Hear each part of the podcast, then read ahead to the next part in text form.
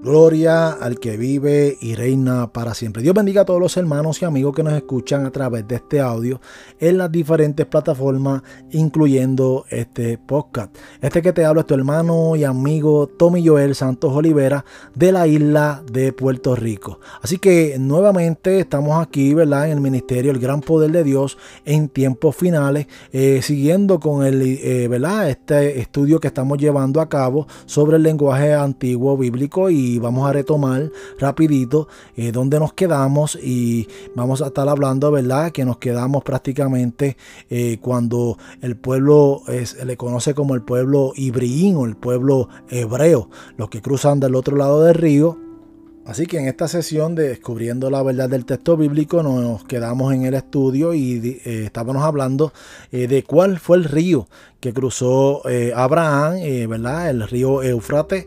Y es allí donde se le da este nombre despectivo como el nombre Hebreín, que se le conoce a los que cruzan del otro lado del río o los que vienen del otro lado del río o los, ¿verdad? los invasores. Era un nombre despectivo ¿verdad? que se le daba al pueblo, a los seguidores de Abraham. Eh, como invasores o gente que venían eh, ¿verdad? adquiriendo terreno, eh, gente que iban conquistando y pues era un nombre despectivo. Y el río Éufrates es donde se menciona por primera vez en el capítulo 2 de Berechip, en el capítulo 2 de Génesis, específicamente en el verso en el verso 10. Y dice así en el verso 10 dice y salía del Edén un río para regar el huerto y de allí se repartía en cuatro brazos. El nombre de uno era Pisón, este es el que rodea toda la tierra de Avila, donde hay oro, y el oro eh, de aquella tierra es bueno. Allí hay allí también Bedelio y Ornices, y el nombre del segundo río es y este eh, este es el que rodea toda la tierra de Cus y el nombre del tercer río es Hidekel. Este es el que va al oriente de Asiria. En el cuarto río es el Éufrates. Entonces surge una pregunta de la actualidad eh, para, comprobar, la veracidad de la Biblia, obviamente, o tiene que existir el río, o tiene que ver, ¿verdad? Eh, arqueológicamente, unos hallazgos, unos osamentas, si el río existió, si el río se secó, si el, el, río en un momento dado existió, pues tiene que dejar unos rastros en la tierra. Pero en la actualidad, ¿verdad? Vamos a ver quiénes eran estos ríos. Y partamos desde ahí, eh, en el verso 11 dice que uno de ellos, el nombre era Pisón, que el término en hebreo significa abundar, eh, en el término hebreo, que también el término es abundante. Entonces, ¿cuál es el río eh, caudaloso que se refiere acá en estos versos bíblicos? es nada más y nada menos que el río Indos, ¿verdad? El río Indos. Cuando usted va y busca eh, cerca de la India, ¿verdad? usted busca un mapa eh, geográfico de la zona, usted va a notar que el río Indos es el, río que usted busca la definición de Indo, es de ahí donde surge la palabra Indonesia y también India, ¿verdad? Ese río que cruza por Indonesia y cruza por la India y hay que entender que el Indo y el Canje, ¿verdad? El Canje es, el río donde eh, que, proviene, ¿verdad? Prácticamente de Indonesia. Y para que, aquellos, ¿verdad? Que eh, nos están escuchando, que ya conocen, eh, y aquellos que no entienden el Canje, ¿verdad? Ese río que pasa por Indonesia. Y específicamente este Canjes, ¿verdad? Este río Canjes es el que pasa por la orilla de, la India y es allí donde ellos hacen un montón de peregrinajes, donde ellos hacen un montón de ritos. De hecho, muchos de los funerales se dan a la orilla de este río porque para ellos es un dios y ellos pues los muertos los queman a la orilla y, ya una vez consumidos con el fuego son lanzados en el mismo río, devolviéndolos a esa deidad según su pensamiento, ¿verdad? Porque para ellos pues ellos tienen muchísimos dioses y ellos van a la orilla del río a veces se bañan ellos hacen allí ¿verdad? unos rituales eh, eh, porque para ellos eh, el río como es agua le, da vida y ellos piensan que eso es un dios. Eso es parte de lo que nosotros hablamos anteriormente lo que es el panteísmo.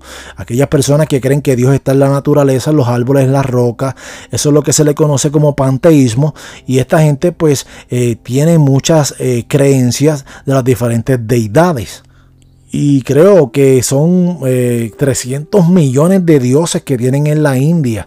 Eh, tienen tantos dioses, pero la gente sigue tan, tan perdida como siempre. Pero, ¿verdad? Eh, es la creencia de cada cultura y hay que respetarla. Pero, ¿verdad? Tantos dioses y usted ve la, la, decadencia, la pobreza. Y no estoy hablando, ¿verdad? Que la pobreza es a nivel mundial. Pero con tantos dioses, esta gente, pues específicamente Río Ellos eh, van a la orilla del río y hacen todos estos rituales para, que usted entienda de lo que estamos hablando. Así que de la religión hindú vamos a estar hablando más adelante, eh. En otro tema. Así que el nombre del segundo río es Gijón. El, el, segundo nombre del río que aparece en el verso que leímos es Gijón. Y ese eh, río, ¿cuál es el río que está en la actualidad hoy en día? Y este río significa estruendoso, estruendoso. Este, ¿Cuál es el río estruendoso o, caudaloso? Eh, ¿Verdad? Mejor dicho, la palabra mejor dicho escandaloso eh, eh, o caudeloso. Y es nada más y nada menos que el río Nilo. El río Nilo que está, ¿verdad? Que pasa por Egipto, ¿verdad? Es allí donde también ponen a Moisés en, una canasta porque dice que pasa por el, el río, el río pasa por Cus y Cus es Egipto. Y esa, ese es el mismo río donde Moisés, eh, Ravenus, ¿verdad? Para los eh, judíos eh, o para el pueblo de Israel, es, la que es cuando se convierte en Egipto, ¿verdad? Las plagas, es allí donde se convierte en sangre. Este mismo río Nilo es el que se convierte en sangre, que está a la actualidad hoy en día como el río Nilo, se encuentra en Egipto. Entonces también surge el, otro nombre del tercer río que es Hidekel. Eh, ¿Quién es Hidekel? ¿A dónde se encuentra Hidekel? Eh, eh, que también significa punzante o ligero también, también significa ligero. Tenemos que, ¿verdad? Antes de seguir, recordar que estos ríos son la, fuente principal de todo el planeta Tierra. O sea, cuando Dios habla de los cuatro brazos que riegan toda la tierra, de hecho lo dice ahí, y dice que, ¿verdad? Que estos son los ríos más, eh, eh, más grandes, más eh, ríos que lanzan millones y billones y billones de, galones de agua, una cosa sorprendente, ¿verdad? Ya sabemos que en el planeta Tierra hay ríos enormes, ríos grandes, pero estos cuatro específicamente son los ríos más, más grandes que existen en el planeta Tierra. Entonces, ¿cuál es el, el, Hidekel? Hidekel es el que se le conoce o se le puso el nombre después como el Tigris. Es eh, uno de los ríos también eh, bien grande, ¿verdad? Que es bien caudaloso, un río que, que, lanza muchísima agua y es un río que, eh, que tiene un gran volumen, al igual que los otros tres. Y el otro, ¿verdad? Que eh, eh, se me olvidó mencionarlo, es el Perat. Y el Perat es el río Éufrates, que es el que venimos hablando, donde Abraham lo cruza. Y es ahí donde se le pone el nombre despectivo de los Hebreín o los hebreos.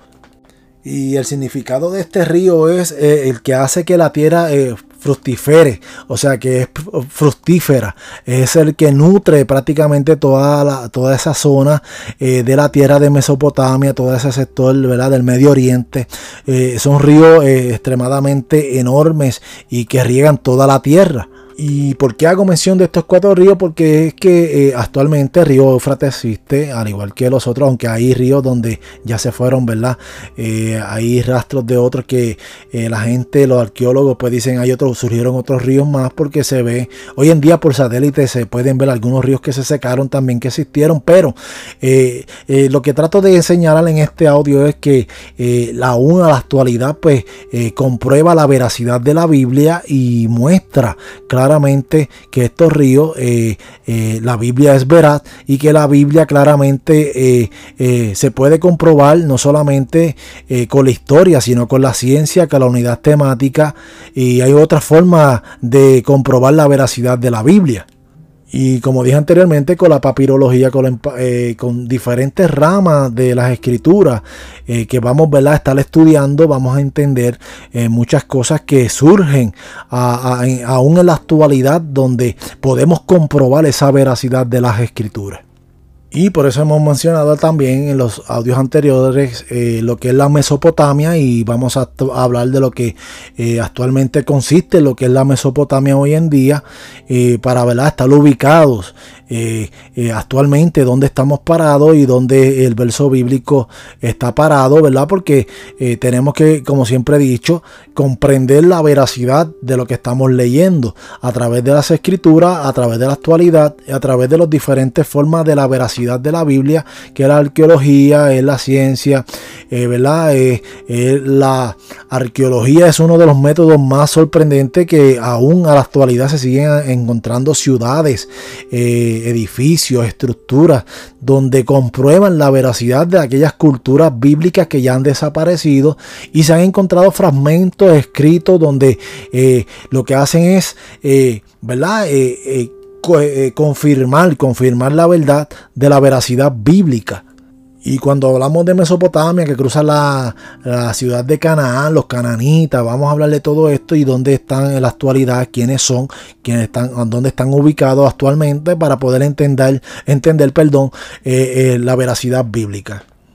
Y retomando otra vez, ¿verdad? Abraham, ya hemos dicho que sabía el idioma acadio, eh, va a Egipto a aprender el copto, ¿verdad? Eh, ya lo dijimos y ya aclaramos que Abraham ya había ido a Egipto, regresa, ¿verdad? Cruza eh, prácticamente toda esa zona que el pueblo judío eh, de Israel, perdón, el pueblo de Israel cruza desde cuando sale de Egipto con Moisés, o sea, la ruta que tomó Abraham en un principio es la que prácticamente, obviamente, estuvieron 40 años divagando por el, desierto porque se habían olvidado de Dios y Dios los hizo, ¿verdad?, caminar errantemente durante 40 años por el desierto, pero cuando ellos llegan a la tierra prometida, cuando ellos llegan a la tierra prometida, es allí se encuentran con las diversidades de eh, culturas también, eh, con otra, eh, ¿verdad? Con otros lenguajes. Es allí donde ellos comienzan a adoptar el lenguaje prácticamente. y de ahí resurge todo esto de los lenguajes hebreos, el arameo. Y es interesante estudiar todo esto para el conocimiento. como dije anteriormente en los versos anteriores o los audios anteriores, falsas enseñanzas que, surgen en la, en la, actualidad de que eh, los idiomas que surgieron fueron el hebreo y, en el cielo se habla hebreo y todo esto y tenemos que entender que no es así. Así que cuando el pueblo de Israel sale de Egipto, llega a Canaán, allí hay tres grandes pueblos en Canaán ya establecidos. Estaban los cananitas que obviamente hablaban el idioma acadio que obviamente que hablaban en Canaán, era el, eh, lo que hablamos anteriormente, eh, el, idioma acadio. Estaban también los fenicios, esa era otra gran tribu, eh, ¿verdad? los fenicios. Y también estaban los moabitas. Los moabitas era otro gran pueblo que estaban ya establecidos allí en la tierra de Canaán.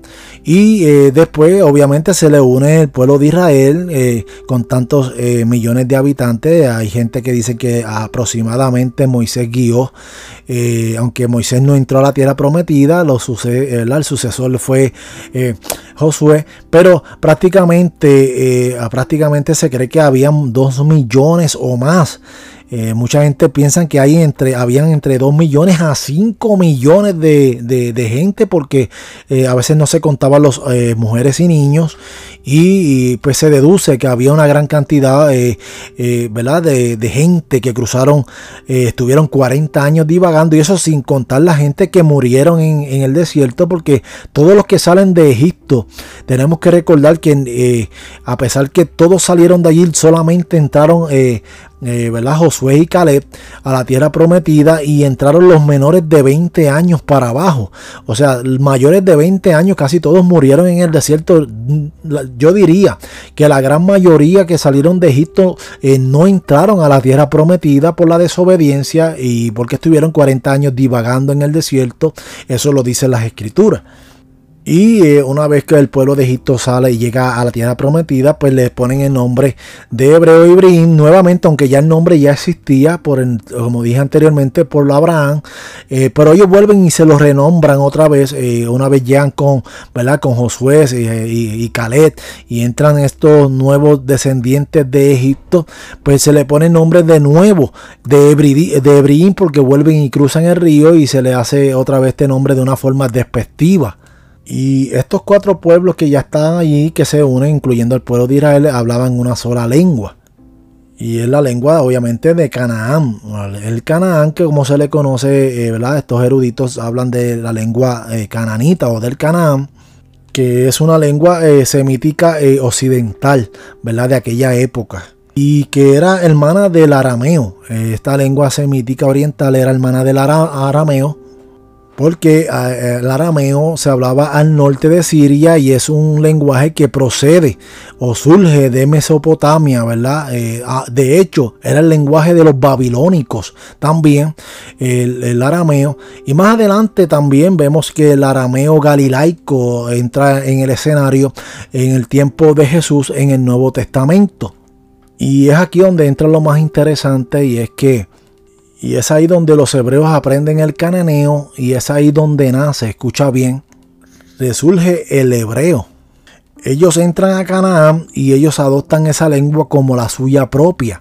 Y, para recapitular, para no hacer una mezcla de todo esto y no confundir a la gente, porque el propósito de nosotros no es confundir, el propósito del ministerio, el gran poder de Dios en tiempos finales, que usted pueda entender el, ¿verdad? el relato eh, cronológico, tal vez bíblico, y entender más bien que eh, para no confundir, Abraham fue Egipto primero, no podemos eh, mezclar la historia, el tiempo de Abraham con el de Moisés cuando salen de Egipto, porque ya Moisés, eh, cuando usted sabe, tuvo 430 años de esclavitud.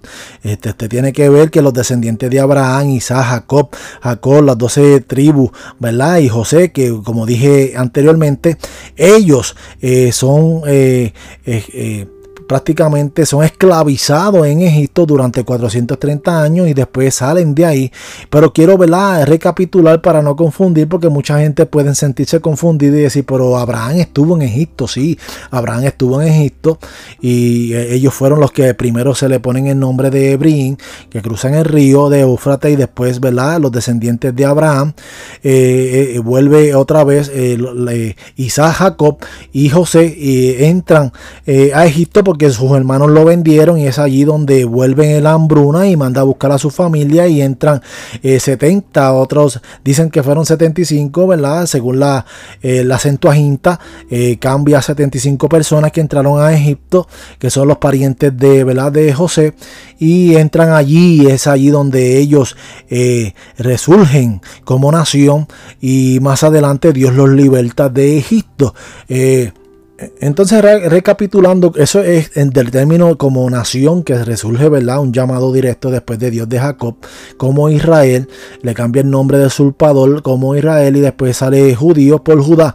Pero eh, más bien, ¿verdad? Eh, en el término eh, de lenguaje, eh, me quiero centrar ahora en el lenguaje, eh, ¿verdad? Eh, el lenguaje que ellos hablaban fueron, fue un lenguaje cambiante a través de la historia y es allí donde ellos se empiezan a resurgir como un lenguaje hebreo como tal, un lenguaje arameo, por eso es que se dice que el arameo o el hebreo se aramizó, ese es el término, el hebreo se aramizó en un futuro, ¿verdad? Más, más en un tiempo más tardío y todo esto pues para no confundir a las personas, eh, pero ¿a dónde tú me quieres llevar? Porque he escuchado ya varios episodios y todavía no, bueno, el término a donde yo lo quiero llevar a usted, querido amigo, es para eh, que usted pueda entender de cómo resurge la nación de Israel, cómo resurge eh, no solamente la nación, sino también la, el lenguaje, porque de eso se trata el lenguaje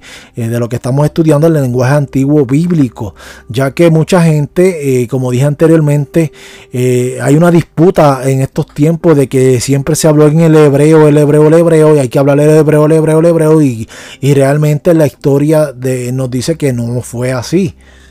Y hay que entender, me gusta hablar de todo esto porque hay que entender que Abraham no era hebreo en sí. O sea, Abraham era mesopotámico y viene de la Mesopotamia. y vuelvo y repito, eh, ese término eh, eh, es un término calificativo tardío del Eber, ¿verdad? que se le conoce como Hebrín, que se le da el nombre más adelante cuando ellos cruzan el río Éufrates. Pero ya eso ya lo hemos explicado bastante. Yo creo que ya hay mucha gente que yo lo ha entendido. Eh, hago solamente la aclaración porque es que eh, mucha gente, no, pero especifique bien eh, por qué mucha gente le llaman judío, por qué mucha gente le llaman Israel, o por qué le llaman hebreo. Es un sinónimo del mismo pueblo, pero las diferentes épocas. ¿Sabes? Las diferentes épocas. Primero comienza con la, ¿verdad? el término hebreo, hebrín, después surge Jacob como Israel que es el segundo término, ya es un término que Dios le, le da con un llamado en particular como nación. Y luego Judá eh, surge eh, de, la, ¿verdad? de las tribus de, de Israel, Judá, que ahí donde se le coloca el término de judío al pueblo de Israel como tal y es ahí verdad donde eh, quiero llegar es ahí donde quiero verdad que usted pueda entender porque mucha gente aún dentro de las iglesias eh, tiene esta confusión de que si son hebreos judíos eh, si son este israelitas. O sea es el mismo término sinónimo es un sinónimo pero en las diferentes épocas. Así que dicho todo esto yo creo que estamos claros hasta aquí entonces, siguiendo con esto de las lenguas, ¿verdad? Ellos cuando entran a la tierra Canaán, ya lo dijimos anteriormente, ellos adoptan la lengua cananea o la lengua, ¿verdad? Como su lengua materna.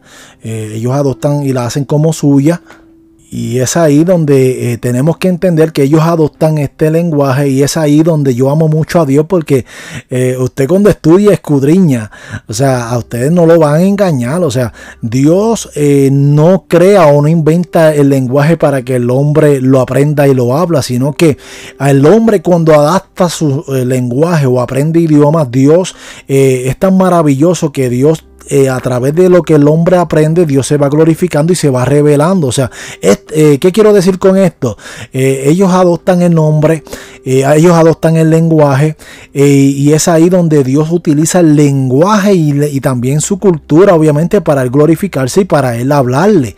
Eh, eh, para que usted me pueda entender, si hubiesen hablado un idioma oriental, eh, oriental chino, japonés o mandarín, el idioma, pues si, si hubiesen aprendido ese idioma, Dios hubiese hablado en ese idioma. Eso es lo que quiero llevar, ¿verdad? que usted pueda entender, querido amigo o querida amiga que nos está escuchando, para que no lo engañen y no sea arrastrado por doctrinas falsas de error, donde hay unas cestas de errores por ahí. No estoy diciendo que no que todas, pero hay una secta llamados los mesiánicos. Y cuando hablo de mesiánicos, hay verdaderos mesiánicos, mi respeto de nuevo para ellos, pero hay unos falsos mesiánicos que todo, todo tiene que ser en hebreo, todo Dios habla en hebreo, y entonces ni siquiera saben hablar hebreo, ni siquiera conocen parte de la historia. Entonces, todas las personas que son arrastradas por estos falsos mesiánicos les enseña que la liturgia, que todo el ritual del culto tiene que ser en hebreo, que usted tiene que saber aprender a hablar hebreo, que usted tiene que saber mencionar o expresarse en hebreo y que todo es hebreo hebreo y, de hecho el griego que es el Nuevo Testamento donde se escribe el Nuevo Testamento para muchos de ellos y cuando tú los escuchas hablar porque estoy en grupos con verdad estoy en diferentes grupos de, de mesiánicos y hay un grupo específicamente donde ellos ellos tienen ese grupo todavía y ellos eh, hablan a veces muy despectivamente de los cristianos, que los cristianos están contaminados, no solamente de que los cristianos están contaminados por Roma, sino que ellos eh, tienen como una antipatía hacia el lenguaje griego porque ellos dicen que es imposible, que no, que el idioma es el idioma hebreo y bueno, un sinnúmero de cosas que es un espagueti, es un enredo lo que tiene mucha gente y mucha gente cae en este rol, eh, querido amigo, cae en este rol. O sea, hay que tener mucho cuidado con esto, porque ellos te hablan de una forma tan bonita y te hablan en hebreo y, te hablan del Espíritu Santo de Ruach HaKodesh y te hablan tan bonito y, todo, ese, todo, ese, acento hebraico y es muy interesante aprender las raíces hebreas. A mí me fascina eh, conocer sobre la cultura hebrea, sobre las raíces, pero una cosa es una cultura y una cosa es el propósito que Dios tiene con la humanidad, incluyendo a los gentiles. Y quiero hacer la aclaración con todo el respeto. Eh, yo soy una persona puertorriqueña y nuestra cultura puertorriqueña tiene una... Eh, somos tenemos tres tipos de sangre, la cultura española, indígena y africana. Somos tres, eh, en otras palabras, yo me considero un gentil, entonces tú no puedes hablar gentil porque, ah, tú no puedes decir gentil porque eh, nosotros somos la casa de Israel, así que ellos te dicen, somos de la casa de Israel y la casa de nosotros somos de la Israel que tenemos que volver y que tú no puedes decir que tú eres gentil porque, mire hermano, la realidad es que la salvación vino para eh, para el judío, eh, ¿verdad? Primeramente, luego para el griego y después para el gentil. Gracias a Dios que yo entro ahí. Yo soy un gentil donde yo no conocía a Dios, pero ahora yo conozco. La salvación vino para mí también. O sea, y si tú miras, muchos de esta gente eh, mayormente eh, vienen también un grupo de Los Ángeles, donde esta gente, cuando hablo de Los Ángeles, hablo del estado allá en los Estados Unidos. Y es que este grupo de los llamados judíos mesiánicos, hay que tener mucho cuidado porque ellos eh, empiezan a decirte eh, que todo tiene que ser en hebreo y que tú tienes que hablar en hebreo y oye, te lo pintan tan bonito que mucha gente es arrastrada por ese rol y usted para hablar con Dios, usted lo que necesita es el corazón contristo y humillado, que usted abra su corazón, se arrepiente y se vuelva a, Dios y Dios va a entenderlo. Y, pero ellos quieren esclavizarse, quieren volver a judaizar y ellos no te lo quieren eh, admitir desde el principio. Tú decís, no, pero explícame qué significa judaizar para ti, qué significa gentil. Mira, la mayoría de esta gente son mexicanos y mi respeto a los mexicanos, amo mucho a los mexicanos, tengo amigos eh, mexicanos, pero eh, aquellos mexicanos saben que también eh, vienen de una, eh, ¿verdad? De una cultura indígena. O sea, por lo tanto, son gentiles.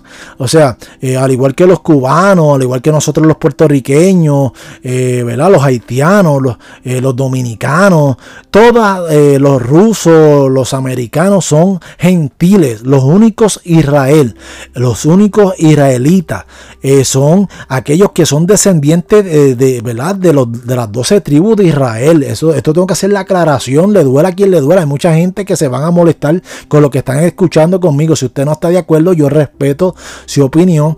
Usted tiene, usted puede diferir, pero es que tenemos que ser realistas. Usted, si no pertenece a ninguna de las 12 tribus de Israel, usted es un gentil, pero no se tiene que preocupar por eso. La salvación también vino para ti, aunque sea gentil. De hecho, esta gente dice que como Israel fue esparcida, pues ellos espiritualmente, ellos pertenecen a una de las tribus de Israel y tienen que volverse, que ellos son el Israel, el Israel que tenía que volver. Mire, usted es un gentil que por la misericordia de Dios la, la salvación lo, lo alcanzó.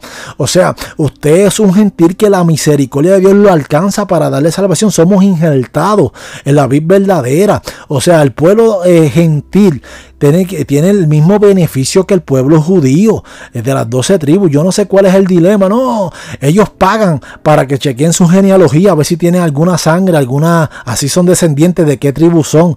Eh, mira, hermano, yo no estoy menospreciando el pueblo de Israel. Yo amo al pueblo de Israel. Yo oro por el pueblo de Israel, pero aún yo siendo gentil, le doy gracias a Dios porque la misericordia me alcanzó y Dios tuvo misericordia y me dio salvación siendo un gentil. Así que eh, siendo un gentil, proclamo, proclamo que la salvación es para todo el mundo, para todo aquel que cree en el Señor Jesucristo, lo profesa como su único y exclusivo Salvador y vive para Él eh, y escudriña las escrituras y conoce las escrituras. Así que dicho todo esto, eh, retomo otra vez eh, el audio de lo que estamos hablando de la enseñanza de las lenguajes antiguos bíblicos.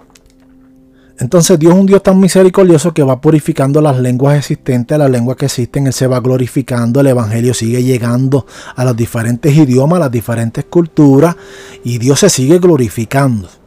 En otras palabras, Dios no le dio una lengua al pueblo judío que inventó el mismo Dios, sino que el mismo Dios, eh, cuando ellos adoptan estas lenguas, Dios se va manifestando a ellos, se va, eh, ¿verdad? Se va revelando al pueblo como tal en el lenguaje, pues, hebreo y, Dios se va, ¿verdad? Eh, manifestando en este idioma que Dios no lo trajo, pero Dios se va manifestando en un idioma que el mismo pueblo adopta con las diferentes tribus, con las diferentes eh, lenguas en Canaán, que ya lo hablamos anteriormente, y es ahí donde Dios utiliza este idioma que el pueblo adopta para él glorificarse. Es algo tan sencillo, querido amigo, que mucha gente, oye, tienen una pelea con este asunto, no, que si porque tú no hablas bien el idioma hebreo, que si tú no lo pronuncias bien, que si, mira, hay gente que sabiendo hebreo y siendo hebreo, si no vienen a Cristo Jesús, no tienen salvación.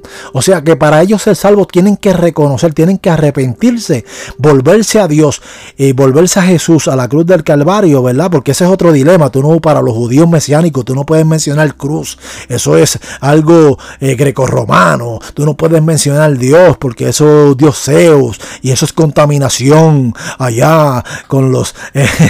Eh, perdonen, ¿verdad? Que lo haga de una forma despectiva, pero o una forma, ¿verdad? Eh, medio sarcástico, pero es que me da risa porque, oye, ah, no, están contaminados contaminados con Roma y cristianismo. Tú tienes que salir de ese vino eh, contaminado y todo eso. ¿sabes? Se inventan unas cosas. El diablo se inventa unas mentiras. Eh, siempre hay gente que se lo cree. O sea, así que eh, quiero hacer esta aclaración porque hay gente que han sido arrastrada, gente cristiana por estas sectas. Y esto hay que aclararlo, querido amigo, porque mucha gente se está perdiendo con estas sectas de rol. Así que el pueblo judío eh, adoptó una lengua que no lo inventaron ellos, también ellos adoptaron estas lenguas.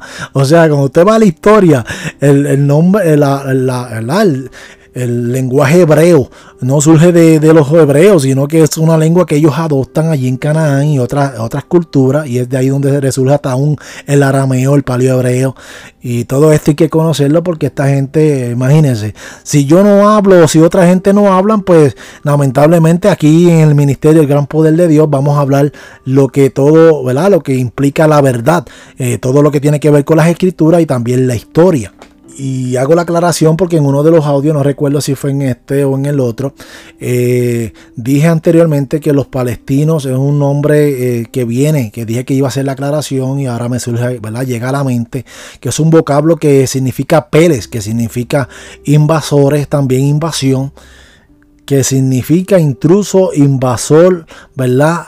Eh, eso es lo que signica Peles o Palestina. Y, ese es el nombre que se le da a los filisteos del eh, antiguo, eh, bíblico. Los filisteos, eh, los palestinos surgen de, de, los filisteos. Y usted sabe que Dios, el pueblo de Israel, siempre peleó con toda esta gente y Dios mandó a que los exterminara. ¿verdad? Algo que, que, Dios había establecido en el Antiguo Testamento porque ellos tenían unas costumbres de deidades paganas y Dios, pues, al único Dios verdadero que hay que adorarle se llama el Dios Padre ¿verdad? Que nosotros entendemos que es Dios Padre, Hijo y Espíritu Santo, pero eh, había que eh, exterminar estas... Eh, estas, estas, culturas, ¿verdad? Estas naciones que estaban en contra de lo que Dios había establecido en el Antiguo Testamento. Y verdad, eso estamos hablando de un punto de vista bíblico. Ahora, eh, hay que reconocer, ¿verdad?, que las eh, naciones eh, han reconocido, de hecho, a Palestina la quieren reconocer como nación también, y hay una pelea y una disputa entre Israel y los palestinos, porque ellos siempre han estado peleando por, ¿verdad?, quién iba a ser la capital, Jerusalén, o, y siempre hay una pelea por estos términos en las, por las tierras de, esto no viene de ahora, esto viene de, de, de los principios bíblico, o sea, y es ahí, ¿verdad?, donde hay que hacer la aclaración, donde eh, estamos hablando aquí según la historia bíblica, o sea, eh, mucha gente a lo mejor se van a molestar o se van a sentir palestinos, yo no tengo nada en contra de los palestinos, yo no tengo nada en contra del pueblo de Israel, yo no tengo nada en contra de nadie, yo solamente estoy hablando de lo que la Biblia habla, y la Biblia habla que el pueblo de Dios es Israel, punto, o sea, hay que ser realista, el pueblo de Dios es Israel, ahora, las demás naciones fueron gente gentiles, igual, al igual que los griegos que también estuvieron en el plan de Dios para Dios salvarlo a toda la humanidad. Ahí entra a través del sacrificio de la cruz del Calvario, ¿verdad? El sacrificio de Cristo para que todo el mundo entre a esta salvación única a través del Cordero perfecto, a través de Jesucristo. Entonces retomando y dicho, dicho todo esto, pues ellos eh, adoptaron, ¿verdad? El nombre de cananeo y cuando usted estudia la papirología, los papirólogos dicen, ¿verdad? Y cuando usted estudia a profundidad los versos, hay lenguajes antiguos en los diferentes escritos encontrados eh, que ellos van rastreando también los diferentes lenguajes antiguos, como ya hemos dicho anteriormente y tenemos que ser realistas y es que eh, para los papirólogos, ¿verdad? Los que estudian la, papirología o el escrito antiguo, eh, se le conocía como el palio hebreo. De ahí resurge, ¿verdad? El lenguaje que Israel adopta eh, de los cananeos y, se, ¿verdad? Prácticamente también con el arameo. Entonces de ahí surge el palio hebreo. ¿Y qué significa palio hebreo? Pues palio hebreo significa antiguo hebreo, palio hebreo. Y, tenemos que hacer una diferencia en, los, en, la, en, el alefato, ¿verdad? Que así se le dice, como ya dicho anteriormente, y es que y hay que señalar que el cananeo tenía 22 eh, letras, eh, al igual que ¿verdad? el hebreo. El hebreo tiene sus 22 letras, las 22 consonantes que habíamos dicho anteriormente. Y pues digámosle el, alfabeto, aunque no es el alfabeto, que ya yo lo expliqué anteriormente, nosotros lo decimos al, alfabeto porque tiene el ABC, allí es diferente, pero ah, eh, llamémosles así, vamos a llamarle el alfabeto para que estemos claros lo que estamos hablando, y es que las 22 eh, consonantes del alfabeto eh, hebreo, y no solamente el hebreo, sino el cananeo, y, es primo hermano o es hermano o primo hermano. Vamos a decirle primo hermano, ¿verdad? Estas 22 consonantes de, del, eh, del cananeo, eh, comparándolo con el hebreo, es eh, una traducción, ¿verdad? O no una traducción, voy a corregir la palabra, sino que cuando se, ellos copian de las 22 letras del, del cananeo, prácticamente hacen un cambio de letra. Eh, de igual que el hebreo, cuando hacen un cambio en esas 22 letras, ellos le cambian la figura geométrica y con el mismo nombre o tal vez con el mismo significado, pero la forma de escribirse se cambiaba. Es un cambio de letra eh, prácticamente unos geográfico que ustedes saben, como dije anteriormente ya, que eh, se escribía con figuras de la naturaleza. Y el arameo, el arameo también tenía 22 letras, el arameo también y para que usted pueda entender, ¿verdad? Eh, está el cananeo que tiene las 22 letras, que es la fuente de, todas las letras. Y surge el arameo con las 22 letras también. Y, también pues lo que es el hebreo de ese mismo, ¿verdad? De ese alfabeto, como dije anteriormente, que no se le llama alfabeto en hebreo, es el alefato. Pero que ellos copian exactamente las 22 eh, eh, consonantes, las 22 letras y repito que la única diferencia era cómo se escribía eh, esas 22 letras. Y era lo mismo, las 22 letras del cananeo y del arameo eran lo mismo, lo único que se escribían de una forma diferente. ¿Cómo se escribían? Si usted va al diccionario o, ¿verdad? o al alefato, pues, alefato más bien es para el hebreo, lo que pasa es que no quiero confundirle, sino que en el cananeo, eh, cuando tú buscas las 22 letras, eh, eh, Aleph, que significa cabeza de toro, ellos también, ellos adoptan, el arameo adopta las 22 letras, pero en vez de, y se llaman así igualito, Aleph, pero ahí cambia la figura de cabeza de toro, ellos la cambian por una figura diferente. Así que podemos decir que eh, las 22 letras del cananeo, ellos eh, hicieron las 22 letras imitando, imitando eh, las figuras de la naturaleza, como dije anteriormente, de animales, de, de estructuras, de, de, cosas de animales y todo esto, de todo lo que tenía que ver con la naturaleza. Ellos hacen una figura y es ahí donde ellos le aplican a esa figura un nombre y, una, y un, ¿verdad? un significado. Es por eso que la primera letra es Aleph, que, significa toro o cabeza de toro. Y en cananeo eh, se escribía la Aleph eh, haciendo la cabeza de un toro, dibujando la figura de un, de un toro, la cabeza de un toro. Eh, después la segunda letra era la Bet, la Bet, que significaba casa, ¿verdad? Ellos hacían una figurita como una casa, como una tienda, como una caseta de encampalas y esa era la, figurita que ellos hacían. Eh, después sigue la Gimer, que, es en arameo Gamal, que, significa, que significa camello. Y eh, se dibujaba la Gimel como unas, eh, ¿verdad? Como dije anteriormente en otros audios, como una jorobita, como dos jorobas, como si fueran dos montañitas, eh, dando a entender que eran las dos jorobas de los camellos o, como la joroba del camello. Es ahí donde ellos, pues, se le conoce como la Gimel. La cuarta letra era la Dalet, que significaba puerta, y ellos dibujaban como si fuera una puertita, una puerta, que en arameo, ¿verdad? Era Delet, que significaba puerta. Después venía la E, venía la, eh, como dijimos anteriormente, la Aleph, la B, la Gimel, la Dale, la Hey, la Bat, ¿verdad? La Sayin, la Yep, la T, la Yun, ¿verdad? Y cuando tú vienes a ver, está la Kaf, está la Lamet, la Met, la Num, eh, Sayin, Ayin, la Pet, eh, la Sadik, la Cop o la Cup, ¿verdad? El Refresh, la, la Jim y la Tap. O sea, las 22 letras prácticamente del eh, abecedario eh, son las mismas, pero ellos le dieron un significado muy, pero que muy diferente. Y cuando habla que ellos les cambiaron la eh, cambiaron, es que ellos cambiaron la figura, ¿verdad?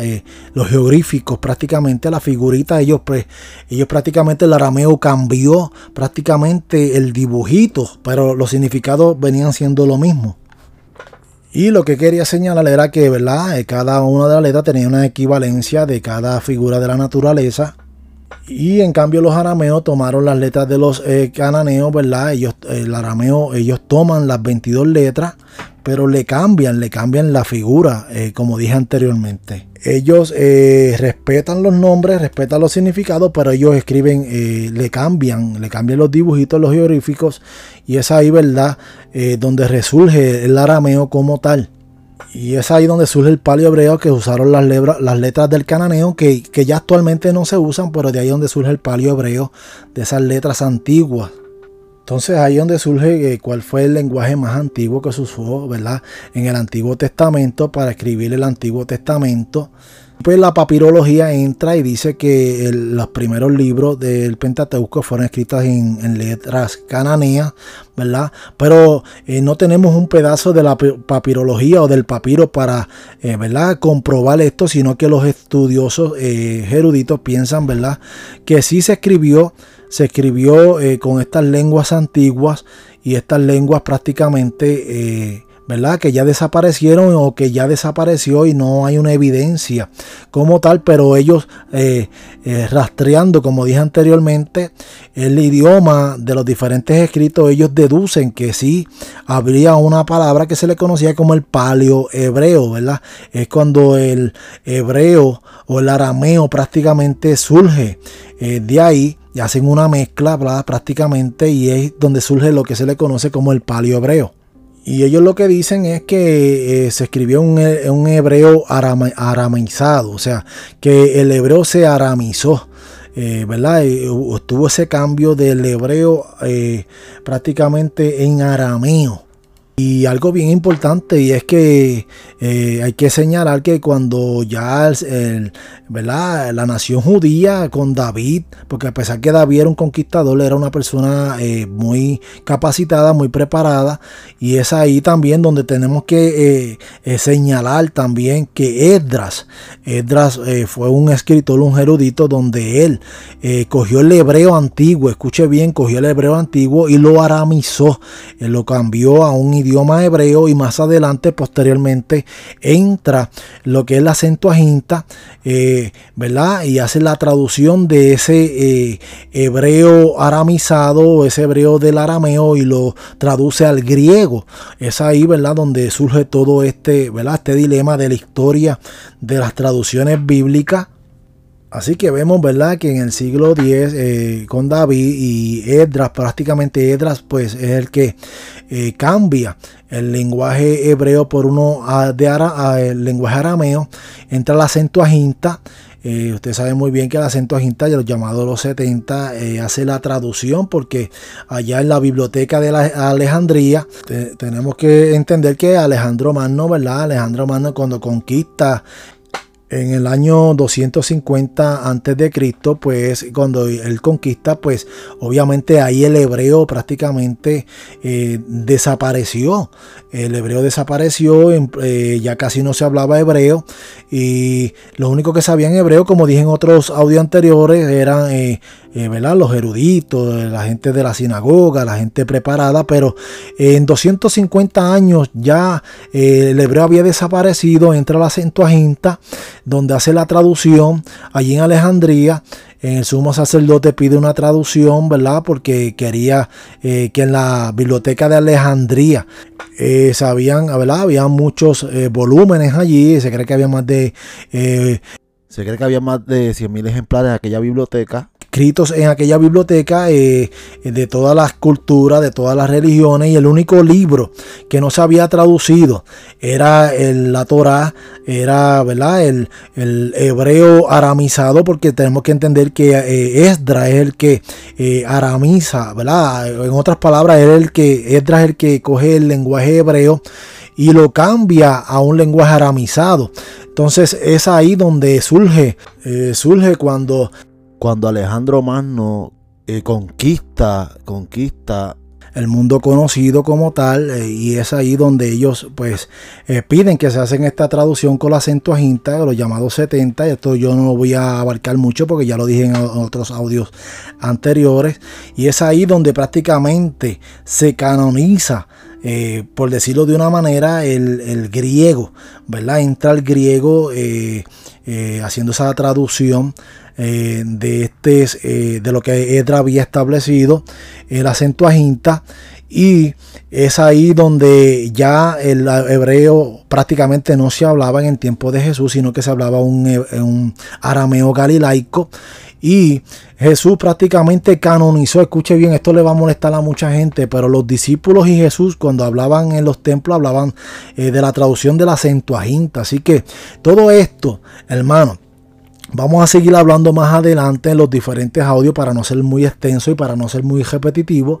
Porque si usted escucha parte de los audios, eh, estamos hablando más de lo mismo, más de lo mismo y no quiero ser muy repetitivo, sino que quiero eh, centrarme en, eh, en otros temas y es importante ser también repetitivo porque lo que se repite se aprende. Eh, por a veces suele ser un poco confundido, eh, confuso para mucha gente, eh, dado que a veces cuando uno trata de, hablar de estas cosas y tiene que volver adelante a la historia, volver atrás, pues para mucha gente es un poco confuso. Así que vamos a dejarlo hasta aquí. Es para mí un privilegio nuevamente estar con todos ustedes. Le quiero agradecer a Dios por el privilegio, como siempre nos da, de estar con ustedes y que ustedes estén ahí escuchando todos estos audios, a pesar de que a veces están 40 minutos, una hora, eh, ¿verdad? Quisiera hacerlo eh, más corto y, se podrían hacer más cortos, pero como es tanto el material, es tanto que hay que abarcar, pues si lo hago de cada 20 minutos, de cada media hora, tendría que hacer como, como más de 100 sesiones.